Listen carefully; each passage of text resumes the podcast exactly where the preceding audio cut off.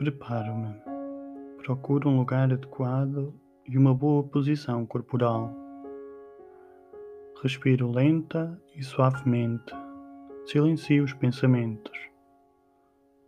Tomo consciência da presença de Deus, invocando o Espírito Santo.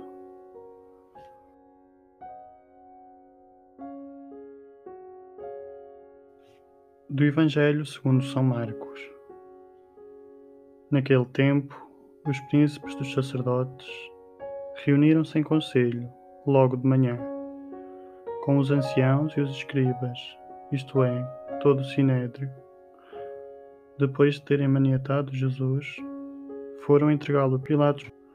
Pilatos perguntou-lhe: Tu és o rei dos judeus? Jesus respondeu: É como dizes. E os príncipes dos sacerdotes faziam muitas acusações contra ele.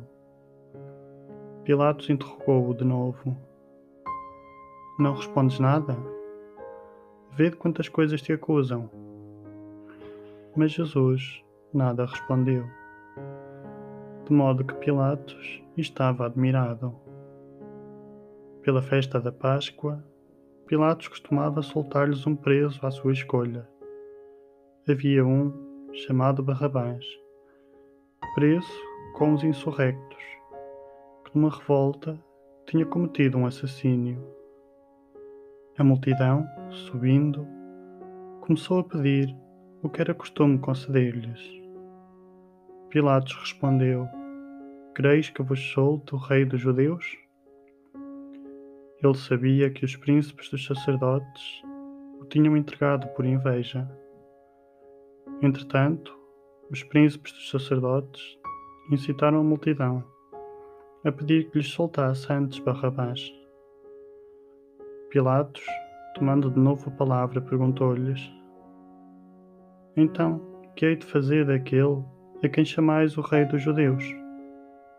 Eles gritaram de novo: Crucifica-o. Pilatos insistiu: Que mal fez ele? Mas eles gritaram ainda mais: Crucifica-o. Então Pilatos, querendo contentar a multidão, soltou-lhes Barrabás e, depois de ter mandado aceitar Jesus, entregou-o para ser crucificado.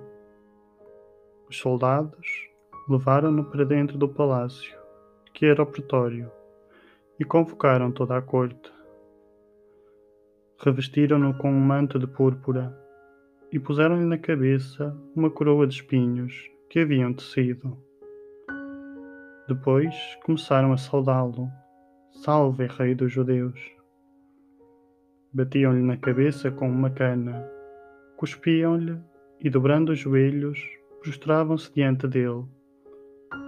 Depois de o terem escarnecido, tiraram-lhe o manto de púrpura e vestiram-lhe as suas roupas.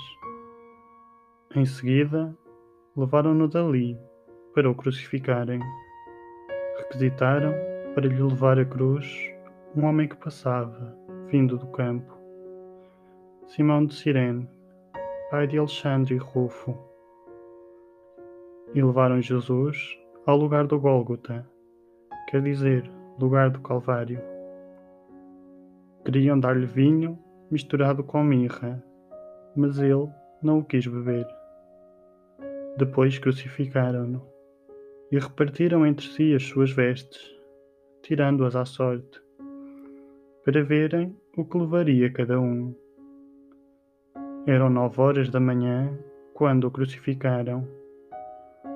O letreiro que indicava a causa da condenação tinha escrito: Rei dos Judeus. Crucificaram com ele dois salteadores, um à direita e outro à esquerda. Os que passavam insultavam-no e abanavam a cabeça, dizendo: Tu, que destruías o templo e o reedificavas em três dias, salva-te a ti mesmo e desce da cruz. Os príncipes dos sacerdotes e os escribas troçavam uns com os outros, dizendo: Salvou os outros e não pode salvar-se a si mesmo. Esse Messias, o Rei de Israel, deixa agora da cruz para nós vermos e acreditarmos.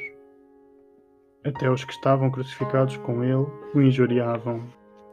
Quando chegou o meio-dia, as trevas envolveram toda a terra até às três da tarde.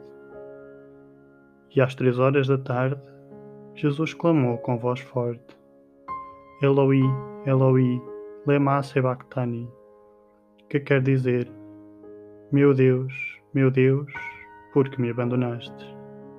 Alguns dos presentes, ouvindo isto, disseram: Está a chamar por Elias. Alguém, alguém correu a embeber uma esponja em vinagre e, pondo-a na ponta de uma cana, deu-lhe a beber e disse: Deixa ver se Elias vem tirá-lo dali. Então Jesus, soltando um grande brado, expirou. O véu do templo rasgou-se em duas partes, de alto a baixo. O centurião, que estava na frente de Jesus, ao vê-lo expirar daquela maneira, exclamou: Na verdade, este homem era filho de Deus.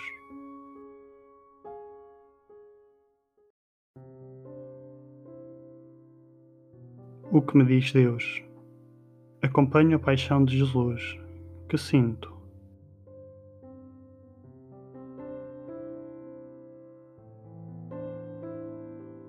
Por trás da paixão de Jesus encontro ódio, abandono, engano e traição. Mas antes, em Betânia, o amor diz-se silencioso, num gesto de extrema ternura e delicadeza, o perfume derramado sobre Jesus. É a fragrância que exala da sua pessoa na entrega consciente e livre. É por amor que vive e morre. É com amor que tudo suporta. A euforia é volátil, tal como o êxito. Como a multidão, tão depressa passo da euforia à rejeição. Como Pedro, prometo e nego. Qual a minha confissão final?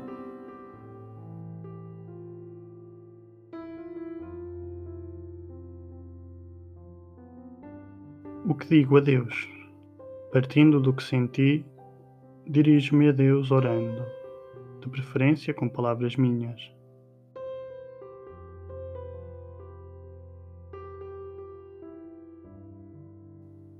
Senhor, ao ler a tua paixão, não recordo apenas.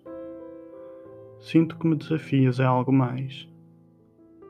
A tua via sacra, na verdade, é percurso de tantos. O teu grito na cruz é brado de muitos. Tua agonia prossegue numa cama de hospital, num campo de refugiados, jacente sem abrigo. Entretanto, em mim se debatem a traição de Judas e a promessa de Pedro, logo negada. Tu, porém, não pedes contas. Entregando-te, pagas todas as dívidas existenciais. Como poderei lavar as mãos, indiferente a tamanho dom? A cruz é ato de amor, é coisa de Deus. Senhor, quero aprender de ti a humildade, a mansidão e essa capacidade ilimitada de amar além do fácil e apetecível.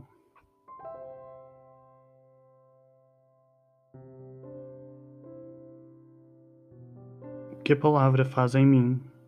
Contemplo Deus, saboreando e agradecendo.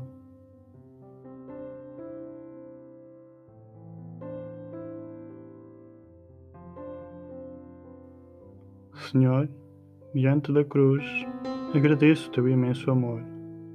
Tua entrega redime-me. Louvo-te por não abandonares a humanidade na sua provação. Por tudo isso, contemplo e adoro. Inspira-me o que esperas e mereces de mim. Apoiado em ti, comprometo-me em algo oportuno e alcançável, crescendo na minha relação diária contigo e com os outros.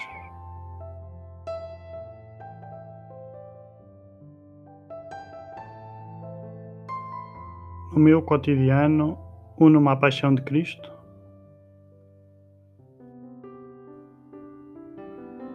Como respondo à minha cruz? Com revolta ou perseverança e fé?